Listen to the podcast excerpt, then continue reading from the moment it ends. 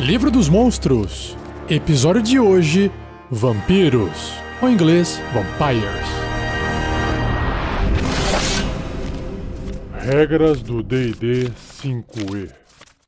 Uma produção RPG Next. O Livro dos Monstros do D&D, quinta edição, apresenta uma ilustração dos vampiros. Então, imagine um vampiro, uma pessoa, um humano, um humanoide que possui mãos com as garras maiores, as unhas maiores e na boca presas, caninos que são mais compridos. Além disso, as orelhas são um pouco mais pontudas e o rosto é um pouco mais bestial. E a ilustração completa tem uma cabeleira comprida, bonita, penteada e veste uma roupa de um nobre, uma roupa chiquetose. Botas de couro que vão ali até a altura do joelho, uma espécie de terno roxo ou azul com detalhes dourados e uma capa vermelha.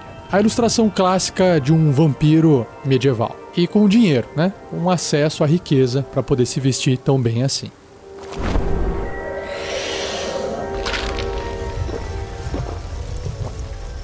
E o livro descreve o seguinte: Vampiros. Desperto para uma noite interminável, os vampiros têm fome pela vida que perderam e saciam essa fome ao beber o sangue dos vivos. Os vampiros abominam a luz solar, pois seu toque os queima. Eles nunca projetam sombras ou reflexos e qualquer vampiro que deseje se mover sem ser notado entre os vivos se mantém na escuridão e longe de superfícies reflexivas. Desejos sombrios. Se um vampiro mantém ou não quaisquer lembranças de sua vida anterior, seus apegos emocionais murcharam enquanto sentimentos que outrora foram puros se distorceram pela morte e vida. Amor se tornou uma obsessão compulsiva, enquanto amizade se tornou inveja amarga. No lugar das emoções, os vampiros perseguem símbolos físicos dos seus desejos. Assim sendo, um vampiro buscando amor irá se fixar em uma bela jovem. Uma criança pode se tornar um objeto de fascínio para um vampiro obcecado com a juventude e potencial. Outros cercam-se com artes, livros e itens sinistros como instrumentos de tortura ou troféus de criaturas que eles mataram. Nascido da morte. A maioria das vítimas de um vampiro se tornam crias vampíricas, criaturas vorazes com uma sede vampírica por sangue, mas sob o controle do vampiro que as criou. Se um vampiro verdadeiro permitir que uma cria sugue o sangue de seu corpo, a cria se transformará em um vampiro verdadeiro, não estando mais sob o controle do seu mestre. Poucos vampiros estão dispostos a abrir mão de seu controle dessa maneira. As crias vampíricas tornam-se livres quando seu criador morre preso na cova. Cada vampiro permanece preso em seu caixão, cripta ou túmulo, onde ele deve descansar durante o dia. Se um vampiro não tiver um enterro formal, ele deve descansar debaixo de dois palmos de terra no local de sua transição para a morte-vida. Olha só, um vampiro pode mover seu local de enterro ao transportar seu caixão ou uma quantidade significativa de terra do túmulo para outro local. Alguns vampiros criam diversos locais de descanso dessa forma. Natureza morta-viva. Nenhum vampiro, nem uma cria vampírica precisam respirar.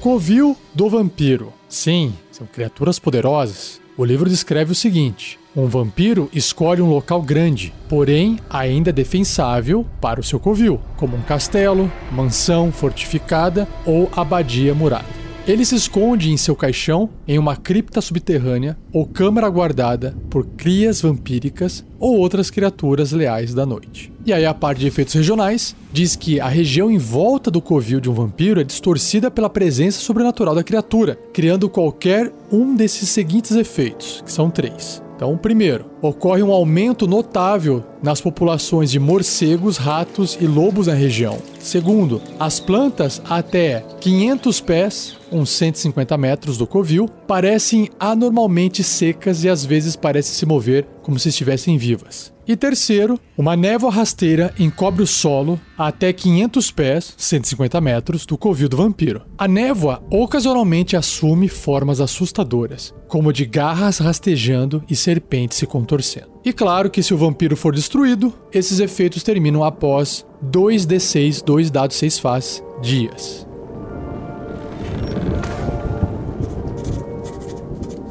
Existe também aqui uma caixinha de texto dentro do livro que apresenta uma história sobre o Strad von Zarovich, que é o vampiro mais famoso do D&D. Diz o seguinte: um pensador brilhante e guerreiro competente em vida, Strad von Zarovich lutou em incontáveis batalhas por seu povo. Quando a guerra e matança finalmente arrancaram sua juventude e força, ele se instalou no remoto vale de Baróvia e construiu um castelo no topo de um pináculo, de onde pudesse observar suas terras. Seu irmão Sergei veio viver com ele no castelo Ravenloft, tornando-se o conselheiro de Strade e seu companheiro constante. Em seu irmão, Strade viu tudo o que havia perdido. Sergei era belo e jovem, enquanto Strade havia se tornado velho e enrugado. Esse ressentimento abalou a relação deles, eventualmente se tornando um ódio. A amada de Strad, Tatiana, o abandonou por Sergei, com quem prometeu se casar. Então,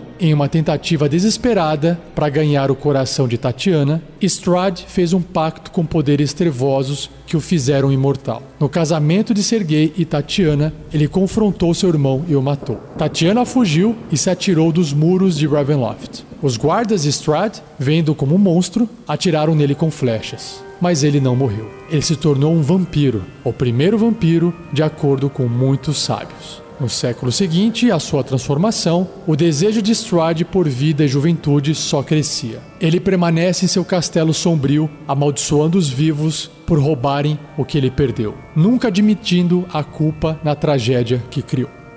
E antes que eu possa iniciar aqui a leitura dos blocos de estatísticas, tem uma nota manuscrita, escrita pelo próprio conde Strade von Zarovich, que diz o seguinte: Eu sou o antigo, eu sou a terra. Minha origem está perdida na escuridão do passado. Eu era o guerreiro, eu era bom e justo. Eu trovejei pela terra como a ira de um Deus justo. Mas os anos de guerra e os anos de matança desgastaram minha alma enquanto o vento transforma pedra em areia.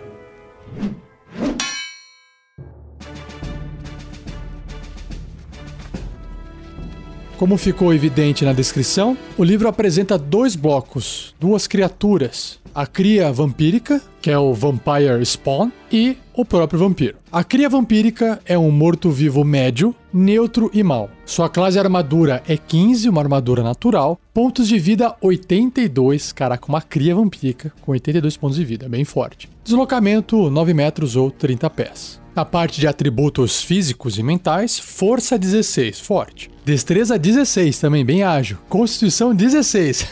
Inteligência 11 na média, sabedoria 11 e carisma 12, um pouquinho acima da média. E aí tem bônus para os testes de resistência de destreza, que é mais 6, e sabedoria, que é mais 3. Em perícias também tem bônus, furtividade mais 6, faz todo sentido, e percepção mais 3. Em resistência a dano necrótico, faz todo sentido também, né? Um morto-vivo. E contusão cortante perfurante de ataques não mágicos. Na parte de sentidos, tem visão no escuro de 60 pés, 18 metros, e percepção passiva de 13. Idiomas. Os idiomas que conheci em vida. Faz sentido? E seu nível de desafio é 5, 1800 pontos de experiência. Caramba, forte. Na parte de traços, tem vários traços, começando com fraquezas vampíricas. A cria tem as seguintes fraquezas: estaca no coração, ferido por água corrente, hipersensibilidade à luz solar e proibição. Estaca no coração descreve o seguinte: se uma arma perfurante feita de madeira for enfiada no coração de uma cria enquanto ela estiver incapacitada no seu local de descanso, a cria fica paralisada até a estaca ser removida. A outra fraqueza, ferido por água corrente, a cria vampírica sofre 20 de dano de ácido se terminar seu turno em água corrente. Olha só que legal. Mais uma fraqueza,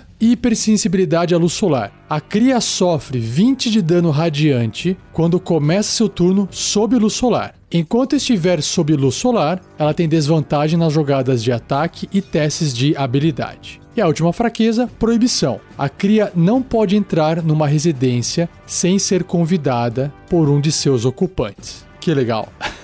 o próximo traço é a escalada aracnídea. A cria pode escalar superfícies difíceis, incluindo andar de cabeça para baixo em tetos, sem precisar realizar um teste de habilidade. E o último traço é a regeneração. A cria recupera 10 pontos de vida no início de cada um dos seus turnos se ela tiver pelo menos um ponto de vida e não esteja sob a luz solar ou água corrente. Caramba, que forte! Se a cria sofrer dano radiante ou dano de água benta, esse traço não funcionará até o início do próximo turno da cria. Bacana!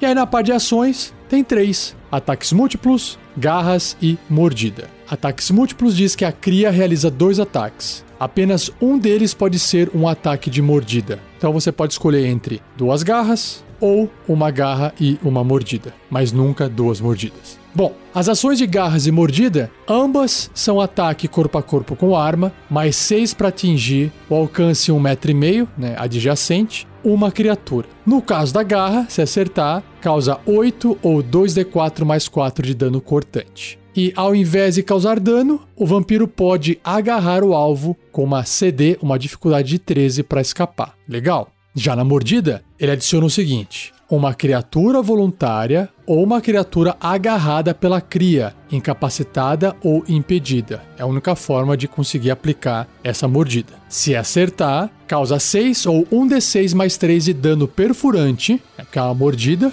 mais 7 ou 2d6 de dano necrótico. Uau! E continua. O máximo de pontos de vida do alvo é reduzido a uma quantidade igual ao dano necrótico sofrido e a cria recupera uma quantidade de pontos de vida igual. A redução dura até o alvo terminar um descanso longo e o alvo morre se esse efeito reduzir o seu máximo de pontos de vida a zero. Então tá aí a cria vampírica super forte, né?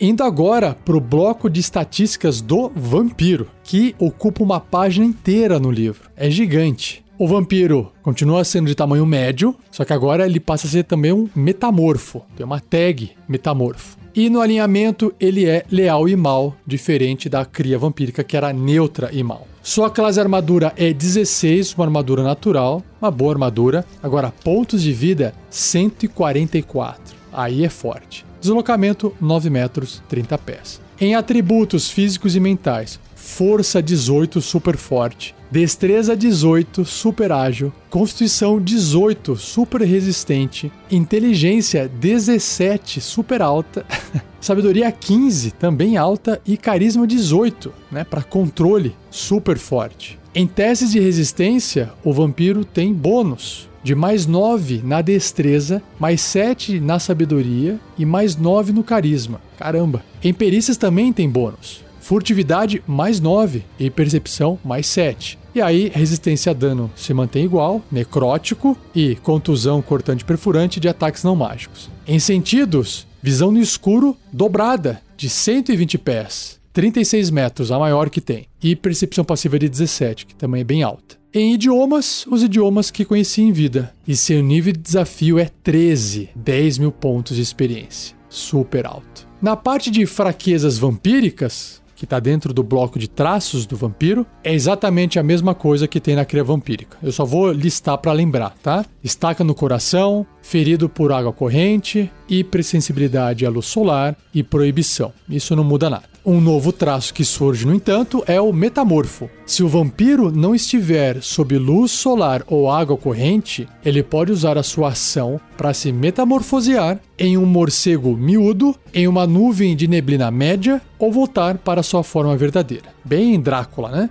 Enquanto estiver na forma de morcego, o vampiro não pode falar. Seu deslocamento de caminhada é um metro e meio, 5 pés, um quadradinho. Ele tem deslocamento de voo de 9 metros, 30 pés. Suas estatísticas, além do seu tamanho e deslocamento, não se alteram. Tudo o que ele estiver vestindo é transformado com ele, mas nada que esteja sendo carregado é. Ele reverte para sua forma verdadeira se morrer. Enquanto estiver na forma de neblina, o vampiro não pode realizar quaisquer ações, falar ou manipular objetos. Ele não tem peso, ele tem deslocamento de voo de 6 metros 20 pés, pode planar e pode entrar no espaço de criaturas hostis e ficar parado nele. Né? Ele é uma neblina. Além disso, se ar puder passar por um espaço, a neblina também poderá, sem se espremer, e ela não pode passar através da água. Faz todo sentido? Ele tem vantagem em teste de resistência de força, destreza e constituição, e é imune a todos os danos não mágicos, exceto o dano que ele sofre da luz solar. Um novo traço que tem aqui é a neblina de escapada. Quando o vampiro cair a zero ponto de vida fora de seu local de descanso, ele se transforma em uma nuvem de neblina, exatamente como descrito ali no traço metamorfo ao invés de cair inconsciente, como normalmente ocorreria, né? Mas considerando que ele não esteja sob luz solar ou água corrente. Se ele não puder se transformar, ele é destruído. E aí, enquanto ele estiver com zero ponto de vida na forma de neblina, ele não pode reverter para sua forma de vampiro e deve alcançar o seu local de descanso dentro de duas horas ou também será destruído. Uma vez em seu local de descanso, ele reverte para sua forma de vampiro. Ele fica então paralisado até recuperar pelo menos um ponto de vida. Após uma hora gasta em seu local de descanso com zero ponto de vida, ele recupera esse um ponto de vida. Muito bom, muito bacana. E aí também existe o mesmo traço que tinha na cria vampírica, que é a escalada aracnídea, e a regeneração, com a diferença que a regeneração recupera 20 pontos de vida ao invés de 10. E por fim, o último traço aqui é resistência lendária, três vezes por dia. Se o vampiro falhar em um teste de resistência, ele pode escolher obter sucesso no lugar. É muito forte isso. Indo agora para a parte de ações, tem várias ações. é metade da ficha. Quase. Começando pelos ataques múltiplos, apenas em forma de vampiro. O vampiro realiza dois ataques e apenas um deles pode ser um ataque de mordida. É igual a cria vampírica. E aí ele tem uma ação que se chama Golpe Desarmado, apenas na forma de vampiro, que é um ataque corpo a corpo com arma, mais 9 para atingir, alcance 1,5 metro e meio, uma criatura só. Se acertar, 8 ou 1d8 mais 4 de dano de contusão. E ao invés de causar dano, o vampiro pode agarrar o alvo com uma dificuldade de 18 para escapar. A outra ação é a própria mordida, em forma de morcego ou vampiro apenas. É um ataque corpo a corpo com arma, mais 9 para atingir, apenas um alvo adjacente, e a criatura voluntária ou uma criatura agarrada pelo vampiro, incapacitada ou impedida. Se acertar, 7 ou 1d6 mais 4 de dano perfurante, mais 10 ou 3d6 de dano necrótico. E aí se aplica a mesma regra lá da cria vampírica que eu vou repetir aqui.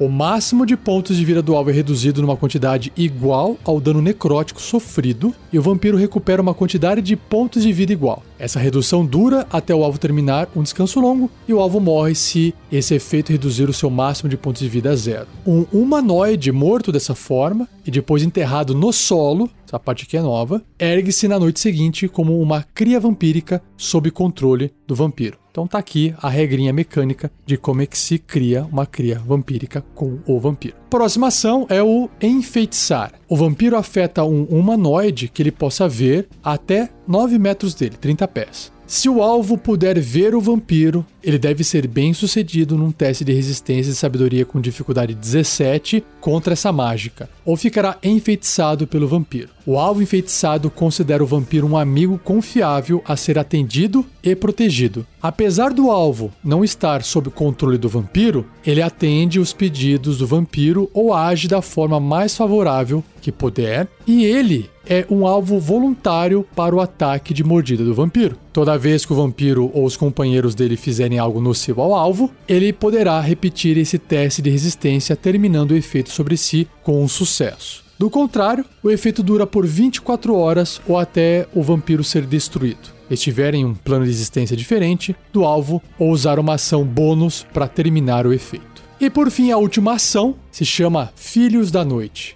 que pode ser usado uma vez ao dia. O vampiro magicamente convoca 2d4 enxames de morcegos ou ratos, considerando que o sol não esteja erguido. Quando estiver ao ar livre, ele pode convocar 3d6 lobos no lugar. As criaturas convocadas chegam em 1d4 rodadas, agindo como aliadas do vampiro e obedecendo seus comandos falados. Essas bestas permanecem por uma hora até o vampiro morrer ou até o vampiro dispensá-las com uma ação bônus. E para fechar esse bloco de estatísticas gigantesco, temos as ações lendárias. O vampiro pode realizar três ações lendárias, escolhidas dentre as opções abaixo, que são três também. Apenas uma ação lendária pode ser usada por vez e apenas no final do turno de outra criatura. O vampiro recupera essas ações lendárias gastas no começo do turno dele. Então, ele pode gastar uma ação lendária para ativar o movimento. O vampiro se move até o seu deslocamento sem provocar ataques de oportunidade. Ele também pode gastar uma ação lendária para fazer um golpe desarmado. E por fim, duas ações lendárias para fazer a mordida. E é isso. Antes de eu fechar essa parte de estatísticas, tem uma caixinha de texto aqui com uma variação de regra chamada Guerreiros e Conjuradores Vampiros, que traz a seguinte mudança. Alguns vampiros possuem treinamento marcial e experiência no campo de batalha. Um vampiro guerreiro, vestindo uma armadura de placas com uma CA-18, uma classe armadura 18, e empunhando uma espada grande, tem nível de desafio 15.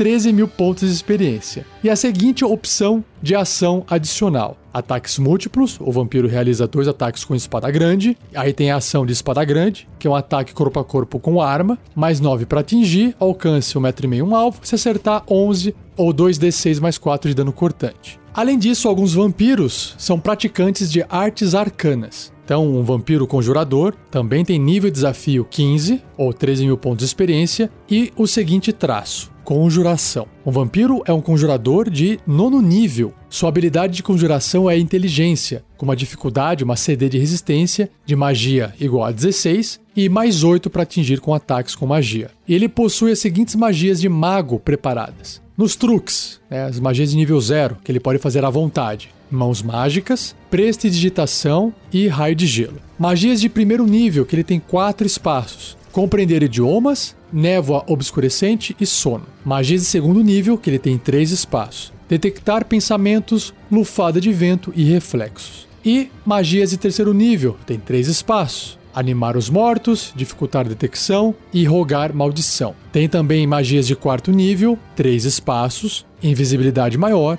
e malogro. E para fechar, magias de quinto nível, apenas um espaço e uma magia que é dominar pessoa.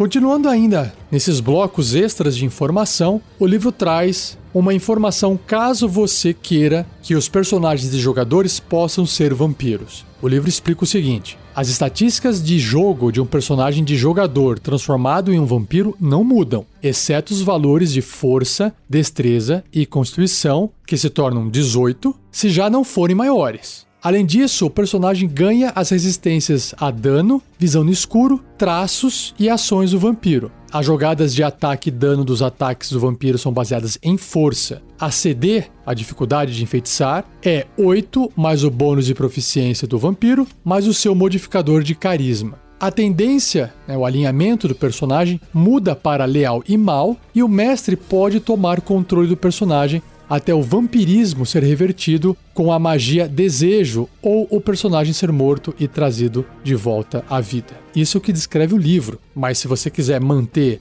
o personagem sob controle do jogador, tem que ver essa questão do alinhamento, né? No D&D quinta edição, teoricamente, quando o seu personagem se torna leal e mal, ele deixa de ser controlado pelo jogador e vira um monstro, né? Mas isso é porque, como já citei antes, o D&D é um sistema dicotômico, né? Bem contra o mal. A gente sabe que as coisas não são bem assim. Aí para provar os inúmeros anti-heróis que existem na literatura e no cinema. Mas enfim, vamos deixar essa discussão filosófica para uma outra oportunidade.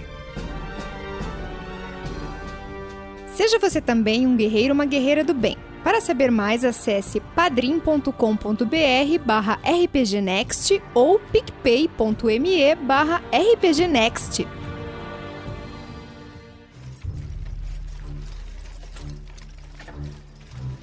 Ideia de aventura. Bom, eu acho que pela influência de inúmeros livros, histórias, filmes, não fica tão difícil de você pensar numa aventura envolvendo vampiro. No entanto, o que eu acho mais legal de trazer não é o que as pessoas já têm conhecimento, e muito menos só colocar um vampiro para você colocar um monstro para ser combatido, mas é explorar as fraquezas vampíricas, porque afinal de contas o vampiro é bem forte e a única forma de você tentar compensar essa força dele é através de suas fraquezas. E aí colocar os aventureiros numa situação de desvantagem em relação aos vampiros, seja o vampiro mais forte, né, ou a cria vampírica, fica muito mais interessante quando eles têm oportunidade de usar as fraquezas dos vampiros contra eles. Então, talvez, mesmo em desvantagem, eles possam ter que segurar as pontas até que a noite acabe, o sol nasça, ou eles podem tentar mudar de local e talvez ficar dentro de água corrente, né? Preparar alguma magia que simula, que imita a luz solar. Ou ficar dentro da casa de alguém e não convidar, né, o vampiro para entrar e aí o vampiro não consegue entrar, né? Ele cria, no caso, não pode entrar numa residência sem ser convidada por um de seus ocupantes assim como um vampiro normal ou vampiro poderoso. Mas se ele também não for entrar, ninguém consegue pegar ele. Então só o que tem de traço aqui dá para usar para fazer uma série de coisas dentro de uma aventura. Para enfrentar um vampiro de nível 13, né, os aventureiros têm que ter um nível mais alto. Talvez 10, talvez 9 para poder segurar as pontas. Quatro personagens, cinco personagens nível 1, talvez estejam muito suscetíveis a perder por uma cria vampírica, que tem 82 pontos de vida, né? Mas seria bem legal de colocar eles numa situação de desvantagem, morrendo de medo de ser atacado por essa cria, até esperar o momento certo de colocar uma estaca no coração, de usar água corrente, água benta, usar luz solar. Talvez possa ter outros NPCs ali na cena que possam servir de bucho de canhão, entre aspas, do tipo para poder morrer. E aí o vampiro tá levando pancada, mas também morde aquele NPC e suga o sangue e também recupera seus pontos de vida. Imagina o terror de ver essa cena de se não conseguir bater no monstro e, e matar. Porque aventureiros de nível 1, lembrando que não tem arma mágica. E poucos vão ter ataques mágicos, apenas os que fazem magia. E aí, a cria vampírica já tem resistência a dano, que torna ela mais forte ainda. E aí, todo turno, consegue recuperar 10 pontos de vida, então o bicho não morre. Então, só você explorando essas fraquezas, esses traços do monstro e pensar ali num cenáriozinho que só envolve combate mesmo e um NPC talvez para poder contar e passar lore, passar informação para os personagens dos jogadores, já traz aquela tensão, já fica legal, certo? Então essa é a minha contribuição. Se você tiver uma dica, uma ideia de aventura, escreva, compartilhe com todos.